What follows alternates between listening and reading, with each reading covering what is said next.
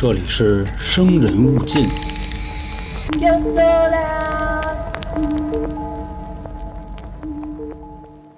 大家好，欢迎收听由春点为您带来的《生人勿近》，我是老航。还是啊，在节目的开头跟大家说个事儿。最近呢，我们这个风水系列的节目啊，已经走起来了。主讲的嘉宾呢，是我们的好朋友，主要领域啊，也是在风水和八字这块儿吧。尝试了几期这样的内容，反馈也是非常的好，所以感兴趣的朋友们呢，可以去听一听。另外，在《生人勿近》这张专辑里边啊，上传的风水那个是样片啊，那个不是完整版的。呃，我看有好多的听众也在《生人勿近》下边评论啊，就怎么这么短？其实啊，那个就是一个试听，所以想要收听完整版风水系列的听众啊，可以移步到另一张专辑《三角铁》，那里边啊是全的，好吧？今天咱们这期节目呢，依然是香港十大奇案系列。目前啊，咱们已经说了八个了，还剩三个没说。当然这块啊，肯定有人说我数学问题啊，那八加三不是等于十一吗？因为之前的节目里边提过，香港十大奇案啊，排第三的存在争议，有人说是人肉叉烧包，也有人说是屯门色魔。当然啊，那俩案子前一阵子也给大家说完了，也是因为有两个第三，所以啊，说了八个，还剩三个。那今天要给各位带来的呢，是香港十大奇案里边排名第十的宝马山双尸案。当然，各位不要觉着它排第十，它就不威风啊。咱们这个十大奇案说到现在，我感觉排名不分先后啊，也是各有各的牛逼之处。所以啊，我也就别废话了。这案子牛逼，它牛逼在哪儿呢？残忍灵异。我觉着说到这儿啊，这期节目的完播率应该会高一点，毕竟啊，你们就爱听这个杀人闹鬼的。那这个案子到底怎么回事呢？各位且听我娓娓道来。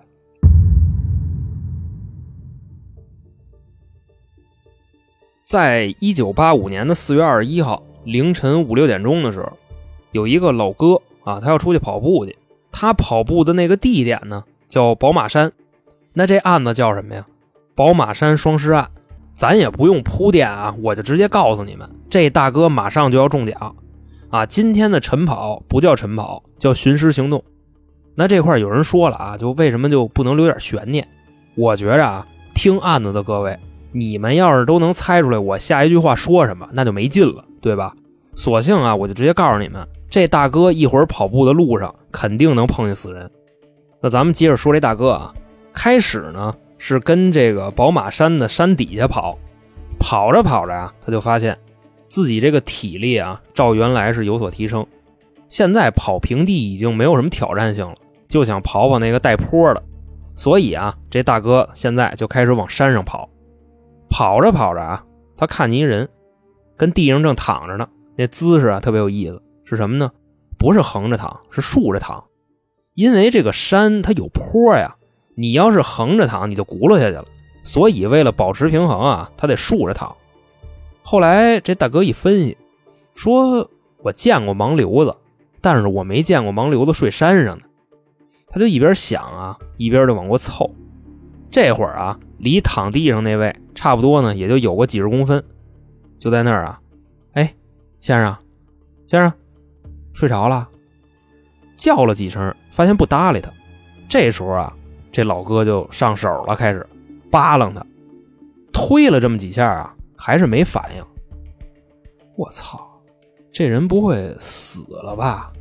我扒拉他，他不动弹。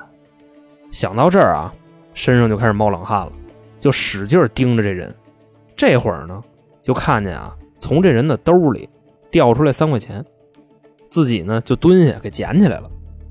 这时候再看躺地上这位啊，睁着眼看着他呢，俩人啊对视了差不多有这么个两三秒。躺地上这人坐起来了，看着那老哥啊，说话了，放着。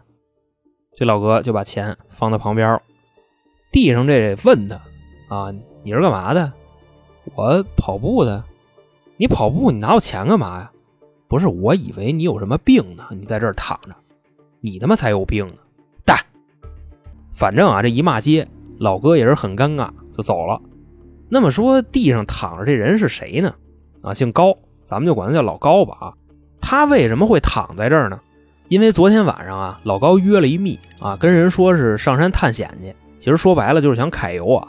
但是这密呢，给老高玩一仙人跳，夜里来的时候啊，拿了点包子啊，给老高当干粮。结果呢，这老高一吃，这包子里有药啊，当时就撅在那儿。反正什么钱包啊、金链子呀、电子表啊、M P 三呀，就全给卷了。另外啊，还挺讲究，给他留了三块钱啊，那意思就是醒了坐公交回家，可能是。那咱这块不说老高啊，咱就继续说这老哥。刚才呢来了那么一回了，算什么呀？打了个预防针啊，就接着跑呗。这会儿啊，跑到半山腰的时候，又看见一个。这回跟刚才那个不一样啊，刚才那是躺着。这回这是趴着，啊，心说现在这都什么路子呀？这盲流子都跑山上睡觉来，凉快是怎么着啊？就说呀，过去看看去。但想起来刚才的那个遭遇啊，就很尴尬，就说得了吧，我呀，我别那么多事儿啊。刚才我就以为是人家出事儿了，我过去扒拉人家去啊，人醒了骂我一顿，还让我滚蛋。我呀，咱也别找不痛快，我就接着跑就得了。所以这老哥呢也没管，就又跑去了。反正这会儿呢，已经是跑到山顶了。那么说过了多长时间呢？差不多将近一个小时。啊，说今天就到这儿吧。啊，我得赶紧回家做饭去。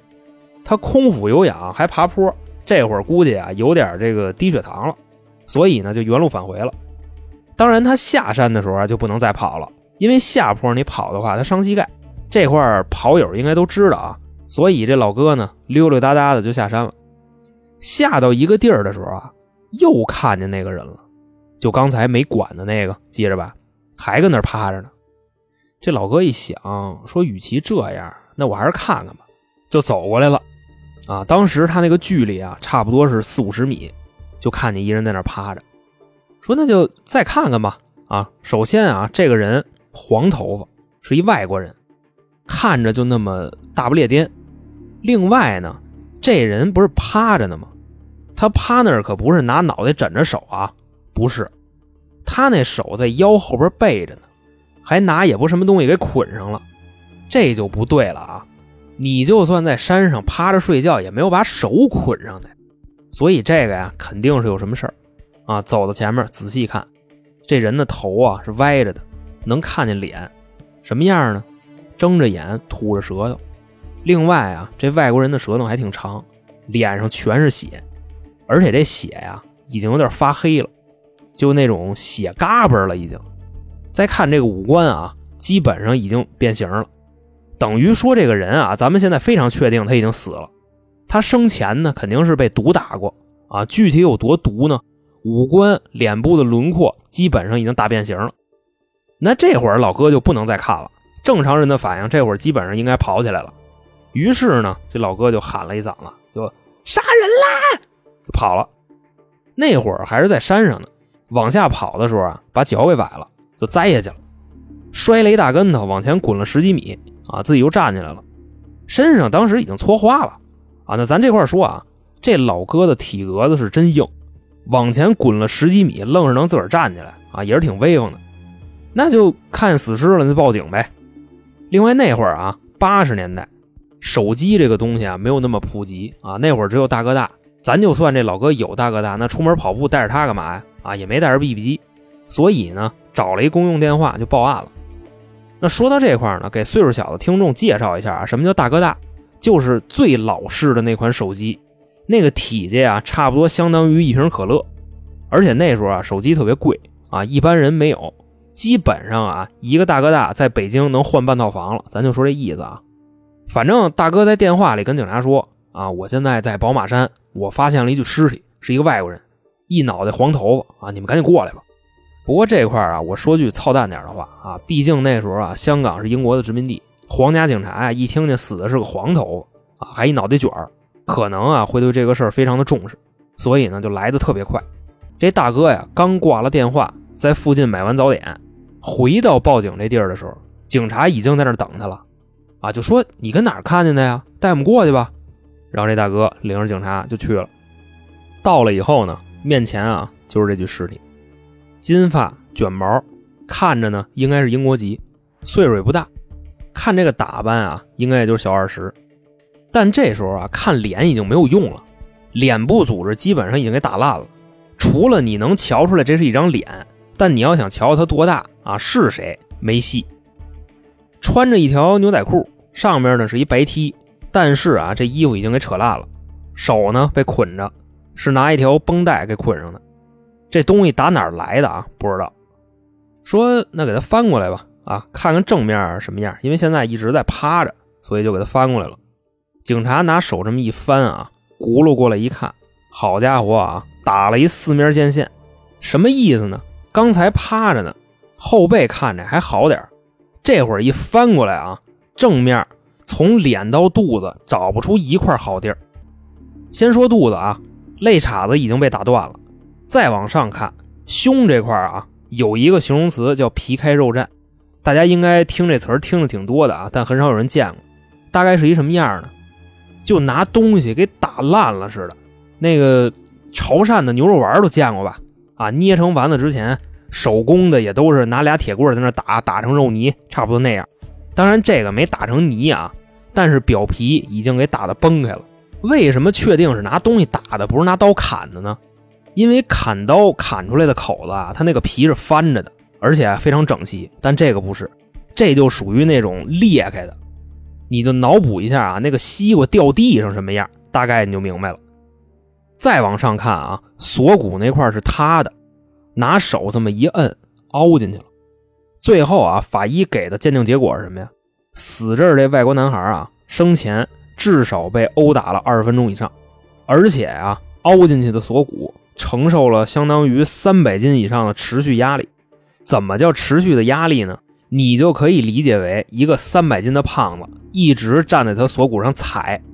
但是呢，八十年代能长到三百斤的人那也忒少了，而且很多人还达不到这个饮食自由，所以初步判断啊，这应该是两个人一块踩的。那他是怎么踩的呢？应该啊是用一个特别粗的木头棒子。顶着这男孩的脖子，然后呢，两人站上去，一左一右这么踩的。而且啊，法医鉴定，死去的这个男孩之前锁骨就已经骨折了。你就想啊，他在挨虐的时候有多痛苦。咱们可以脑补一下那个场景啊，就算你骨折了，走道都特别疼吧？他这个啊，本身就骨折了，又让人拿那个大擀面棍赶他，这是一什么路子？你比方说啊，你骨折那一下子疼，对吧？但过了一小会儿，你只要不折腾它，你不动它，就不疼了。他这个啊，相当于是骨折了二十多分钟啊，就大概是这么个痛苦级别。另外，法医还说啊，这个男孩真正的死因不是被打死的，虽说是各种内脏器官、骨头什么的已经被打破裂了、打断了，但是他真正的死因是窒息。刚才咱说了啊，警察来的时候，这男孩的手上捆着一条绷带，他其实啊就是被这条绷带勒死的。因为前几个月啊，好像是骑自行车杵树上了，然后把胳膊跟锁骨都干骨折了。后来去医院呢，打的绷带啊吊着膀子跟胳膊，然后在宝马山就遇上事儿了，让人虐了半天，最后啊用他自己身上的绷带给他勒死了。警察当时勘察完现场啊，第一反应肯定是找尸源，得知道死的这人是谁啊。尤其还是一外国人。另外这块我插一别的啊，有一个传说，我不知道各位听过没有啊？就比方说老老年间你丢了一个 BB 机，或者说是掉马路上了，再或者是坐公共汽车让人给抠了，这时候啊你去报案去，一般呀都是记录完了让你回家等信儿啊，这儿给你查着，说不定哪天呀这案子才破呢。因为你丢的那点破玩意儿啊，根本就犯不上动用那么大警力给你找去。但如果说啊这个外国人报案就不一样了。你再比如啊，一老外跟马路上丢了二斤韭菜，然后他报案去了，基本上把这事儿一说啊，这就出警给你找去。如果找不着啊，现去菜市场再给你买五斤。那为什么会是这样呢？你得彰显这个大国形象啊，对吧？反正这块我也是听说啊，真的假的咱不知道。那时候电线杆子上除了那堆重金求子跟专制不举，还有一类就是老外代报案。反正咱就说这意思啊，这是死一外国人。皇家警察呢，对这个事儿特别的重视啊，找尸源，找失踪人口，反正没十分钟就找着了。死的这人是谁呀？港岛中学的英国籍学生。他们校长啊，早上报的案，说自己学校里有一对英国情侣，昨儿下午就出去了，也没带钱，什么乱七八糟的那个证啊都没带，啊，你各种证都没带，你没法在外边住啊，所以就怀疑啊，就是遇害了啊，就赶紧报警了。当时这警察一听啊，一嘬牙花子啊，完犊子，那意思啊，大概率死的不是他一个啊，还是一对儿，那就接着上山找去吧。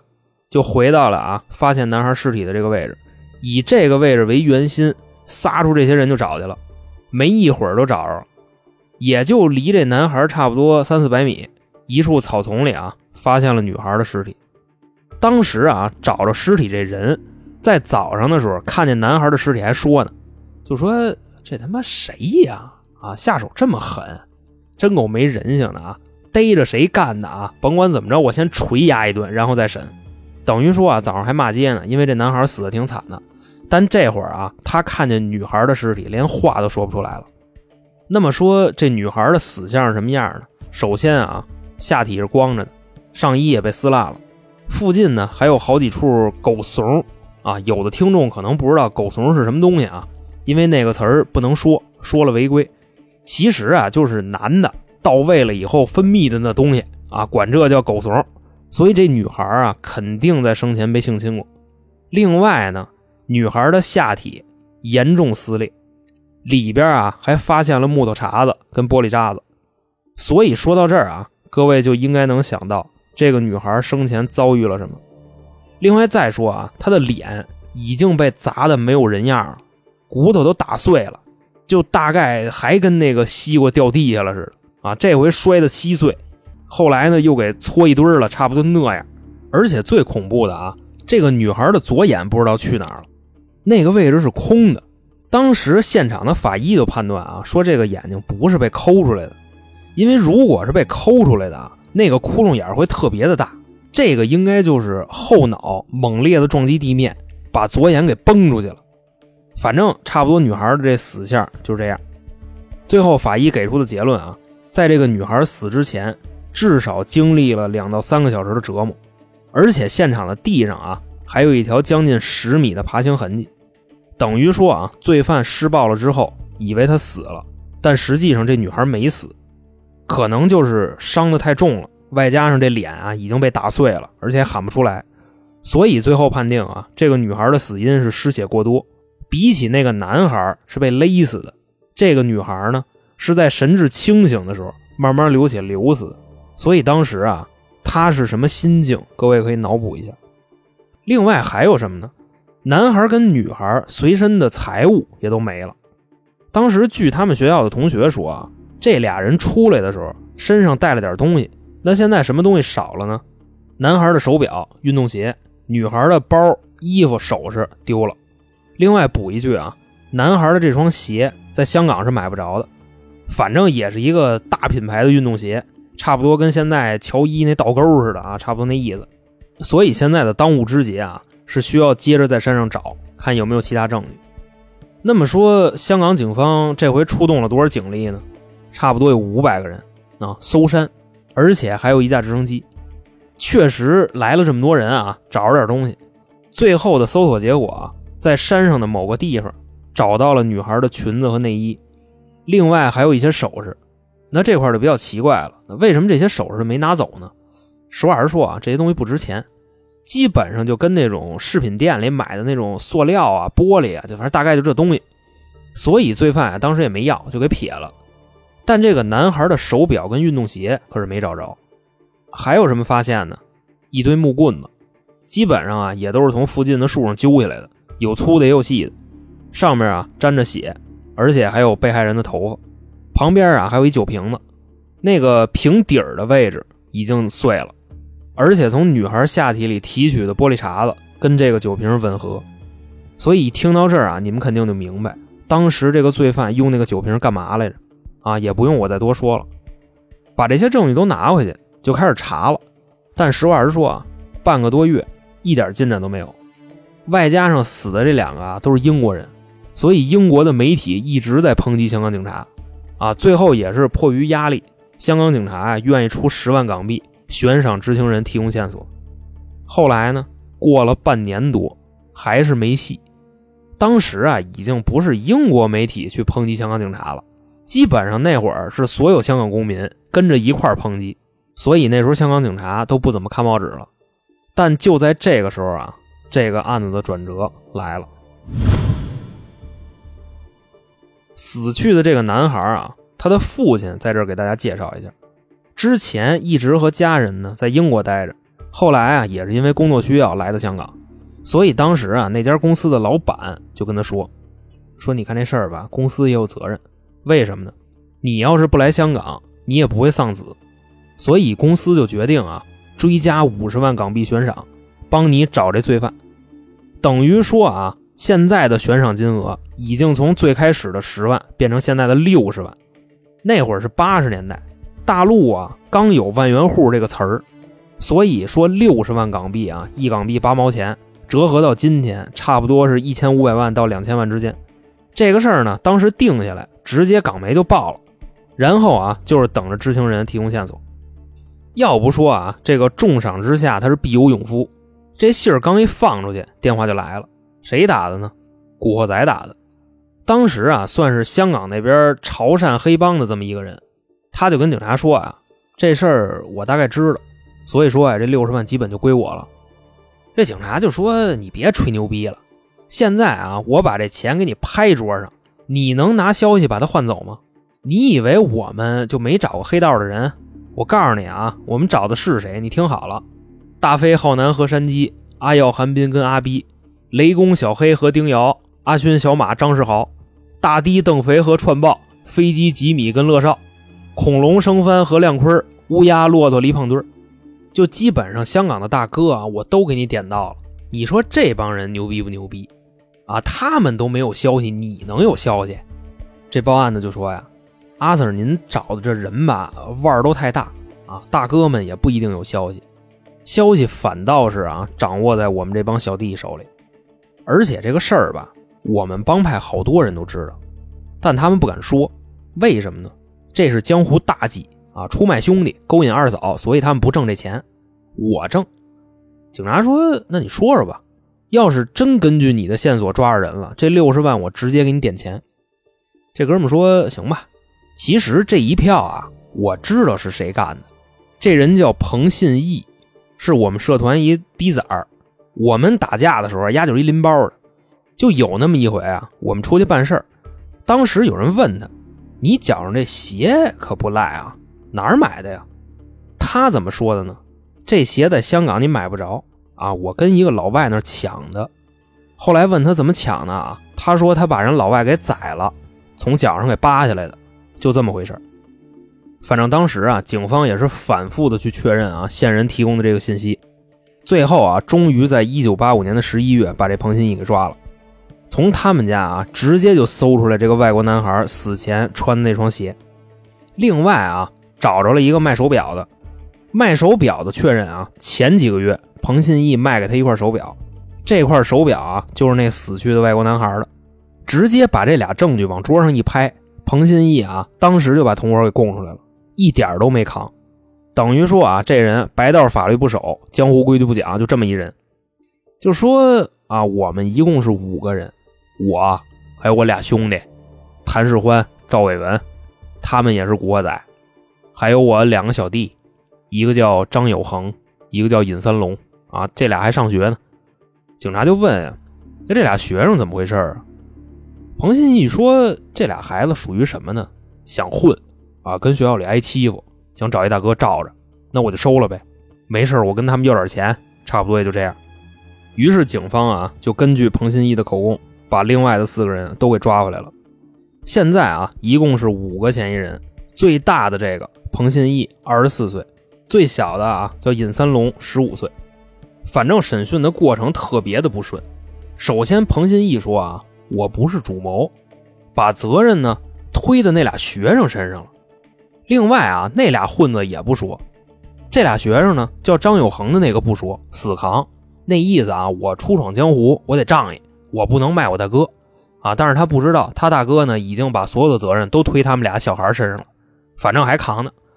最后一个啊，岁数最小的这个尹三龙，警察呢也是连哄带吓唬，那意思啊，你岁数最小，反正现在啊，证据确凿，就你们不认罪也够重判的。但如果你坦白呢，我们争取给你一个宽大，所以你自己琢磨琢磨。他到底是个孩子啊，就十五岁，而且八十年代啊，香港警察能跟你聊就不错了，这还没抽你呢。反正尹三龙这儿啊，算是一个突破口。他就说呀，那天我们五个人到了宝马山，起初呢不是想抢劫这俩外国人，我们是去偷电线的。因为那会儿啊，电线里边它是铜丝儿，扒出来能卖不少钱，不像现在的电线啊，那里边已经都是换成不值钱的了啊，好多都是玻璃的，你偷了也没人要。反正就说这意思啊。尹三龙说呀，当时我们看见这对英国的情侣啊，正在林子里起腻呢，我们呢也都是单身，一瞅这个啊，我们就琢磨着过去吓唬吓唬他们，外加上捎带手把他们给劫了，大概就这样。警察说：“你等会儿啊，你们五个谁张罗的这事儿？”尹三龙说：“彭新义张罗的，因为他看见那个英国男的胳膊上有绷带，那意思骨折了，歇逼养伤，所以啊，喊我们一块把他给劫了。我们一过去啊。”那俩外国人还挺配合啊，说着吭哧瘪肚的中文，那意思 OK 啊，钱拿走，别伤害我们。警察说：“是啊，不都给钱了吗？干嘛给人弄死啊？”尹三龙说：“可能是因为这外国女的呀，长得忒好看了，彭新义呢就非要给人办了。这时候啊，这外国男的不干呀，过去给彭新义脸上一拳，然后俩人就打起来了。那我们五个人呢，还打不过他一个吗？反正就把他给揍了。”啊！当时打躺下了，后来我忘了是谁了，给了他锁骨一脚，好像是又给踩折了。然后那老外啊就疼的在地上打滚我们呢就把他那绷带给拆了啊，手和脚就都给他捆上了。这会儿啊就剩那女的了，彭信义呢就把他拽到树林子里，然后啊我们就听见这女孩一直在大声的喊啊，说的应该是救命吧，就这类意思。另外我们还摁着这男的呢，他也喊。啊，使劲挣吧，就这那的。这会儿警察就急了啊！哎，你们当着人家的面强奸人女朋友，哎，就你们摁着他的时候就没想过哪天这事应你们自己身上吗？这个我跟您说实话，我当时啊，我特别的害怕，但是没办法，那仨岁数大的要挟我们啊，不动手就打我们。反正警察这会儿已经听不下去了啊，自己跟那运气。行行行啊，真牛逼！就这怂逼玩意儿还混社会呢。接着说吧，接着说吧。说然后啊，这彭新义就把那女的给强奸了，完事儿过来跟我们说得灭口啊。现在已经不是抢劫了，是抢劫加强奸了，而且说呢，我们都参与了，所以肯定轻判不了。另外啊，谁不听他的，就直接弄死，所以就得灭口。我一看，既然已经这样了，那就听他的呗。啊！之后我们就从树上掰了点那种特粗的树杈子，先是打这男的，基本上打了得有二十分钟吧。我能感觉到啊，他那个骨头已经被打碎了，但他就是不死。后来彭新义让我们把树杈子架到外国人脖子上，然后啊，谭世欢和赵伟文那俩岁数大的站在上面去踩。当时我就感觉呀，他们俩在玩跷跷板，反正没几下，这老外的脖子就断了。后来用他身上的绷带就给他勒死了。听到这儿啊，这警察又问：“那那女的呢？女的也给弄死了呗？不过这女的死法啊，比这个男的要惨。最开始啊，没直接杀他，还是他们仨岁数大的用树杈子和啤酒瓶捅人下边。这女孩就喊呀，刚喊一嗓子，彭信义一拳把他下巴打碎了。后来就喊不出来了。”他们就接着折腾他，反正折腾一会儿晕过去了。过了一会儿呢，这女的把眼睛睁开了，然后把头抬起来了。这时候彭新义啊，就让我们两个岁数小的动手杀他，因为刚才杀那个男的的时候啊，我们俩没怎么动手。现在要杀这女的，他说让我们俩动手，把这棍子就塞我手上了。我这一棍子下去啊，他那眼珠子就飞出来一个。彭信义啊，还让另一个岁数小的跟着一块砸。后来他们仨看我们砸的挺费劲的，最后五个人一块砸的，砸了差不多有半个多小时，啊，那脸都砸烂了。我们觉着应该是死了吧，然后就把这些衣服啊、包啊、棍子什么的找一地儿就给撇了。反正当时审他的警察啊已经不说话了，估计这会儿是想不出来什么词儿骂人了。那么说，至于后来又用了多长时间呢？两年来佐证尹三龙的这个证词，一直啊，从这个案子发生一九八五年，后来到了一九八七年，完完全全证据确凿，这五个人呢也都被判了。三个岁数大的啊，彭信义、谭世欢、赵伟文判终身监禁，另外两个岁数小的啊，就不说怎么判的了啊，因为这块特别麻烦，他们当时啊未成年，判不了。后来啊，一直拖到了香港回归、法律交接以后才判的。等于说啊，这俩岁数小的最后坐了二十年牢，进去的时候十五岁，出来的时候已经三十五了。最后这块补一句啊，本案的主谋彭信义在监狱里边服刑了四年就死了，据说啊是得了一种怪病，大概什么意思呢？摔一跟头能把骨头摔断好几根儿你要是愣给他起个名啊，那就叫脆骨病。反正当时啊说他身上那骨头就跟煎饼摊儿那薄脆似的，一碰就断。那这块儿各位说什么意思呀？这肯定是恶灵在引路啊！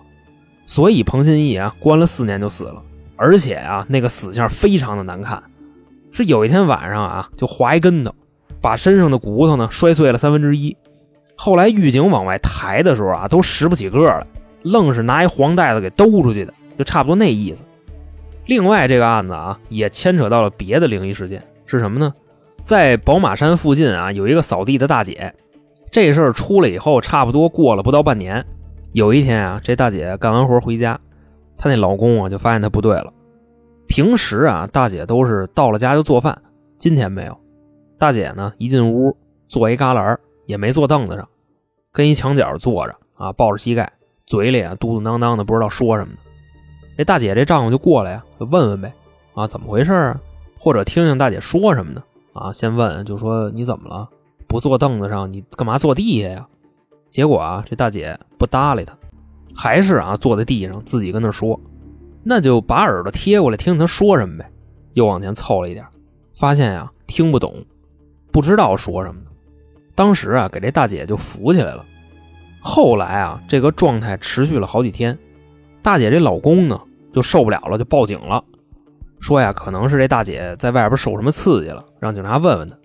结果警察一来啊，听明白了，大姐说的是什么呀？Help me。这个为什么会听不懂呢？因为大姐他们一家子啊，除了 Hello、Sorry 跟 Thank you，别的英语一句听不懂。那为什么大姐就忽然会说 Help me 了呢？当时啊，这个警察就尝试着用英语跟大姐去沟通，结果啊，平时一句英语不会说的大姐，现在用一口流利的英语。把之前宝马山的案子完整的说了一遍。跟男朋友从学校出来，为什么要去宝马山呢？因为那人少啊，我们俩起腻方便。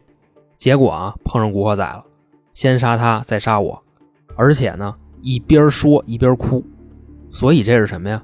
啊，英国女孩的冤魂附体了。其实说到这儿啊，我忽然想起来刚才我说这案子的一个细节。是什么呢？当时啊，他们打了这女孩半个小时，以为给打死了，但法医的验尸结果是什么呀？这女孩不是殴打致死，是失血过多，而且在现场啊还有不到十米的爬行痕迹，等于说啊，这帮人走了以后，这个女孩还是活了一阵子的。根据法医的推算啊，差不多是三到四个小时。那我们就不妨想一下，当时她是一个什么心情？咱们准备进入那个场景啊。我模糊的记着，我可能是昏迷了一个多小时。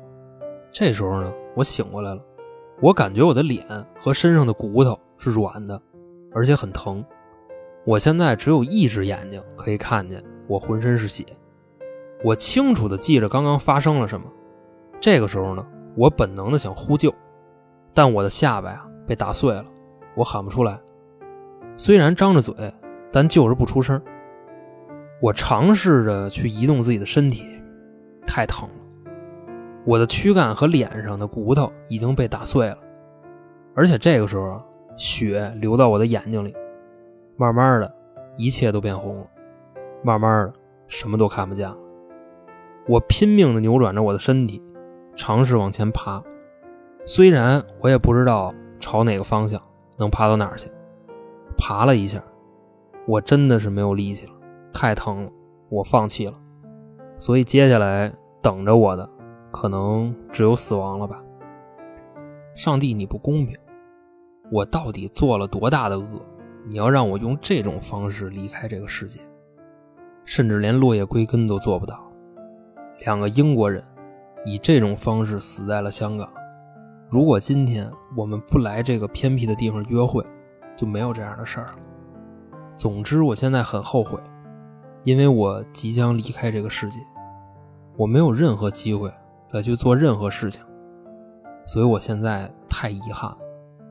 之前一阵子在学校里住，我已经有好几天没看见我的父母了，还有我们班的一个女孩，我跟她的关系啊一直不好，但也没有机会去和解了。我喜欢的老师、同学，喜欢的电影。卫视，我再也没有机会看见他们了。总说来日方长，但我现在非常的确定，没有来日方长，只有世事无常。如果能让我再活一次，我一定会。好了，这个就是在香港十大奇案中排名第十的宝马山双尸案。到这儿呢，给大家讲述完毕。在节目的最后呢，跟大家介绍一下近期台里的情况啊，因为有很多新朋友不了解我们。目前呢，我们有三张专辑，除了您现在听的这个啊，还有两个其他的，也是咱们台的原班人马。一个叫三角铁，主要分享一些我们在生活中有意思的经历。另外呢，还会经常请一些嘉宾啊，擅长特殊领域的，比方说男女情感啊、风水算命啊、孩子不孝啊、爹妈胡闹啊，大概就这类题材。还有一个呢，叫开卷无益，说的呀，主要是我们看完一些名著，产生了好多歪七扭八的想法，绝不是一板一眼的点评啊，更像是趣味的解读。所以喜欢我们的朋友呢，建议各位三张专辑也都听一听。还希望各位加入我们的新米团，现在呢，年费会员和连续包月啊，有一个很大的折扣，差不多是单买的一半。您加入了以后呢，就可以收听以上三张专辑的所有抢先听内容。除了这个呢，我们还有一个小店，里边啊有好多不错的商品，都是娇姐精心挑选的。女孩子挑的嘛，东西肯定是面子里子都有啊。各位可以点击主播头像，然后从电商小铺那块进去，看看里面有没有自己需要的啊，买点。另外呢，如果您希望跟我们互动啊，投稿啊，跟主播聊天啊，再或者说收听下架的节目，欢迎关注微信公众号“春点”。啊，就是汉字啊，春天的春，字典的典，春典。这里边啊有进群的方式和一些下架的节目。那行，今天就这么着，我是老航，我们下期再见。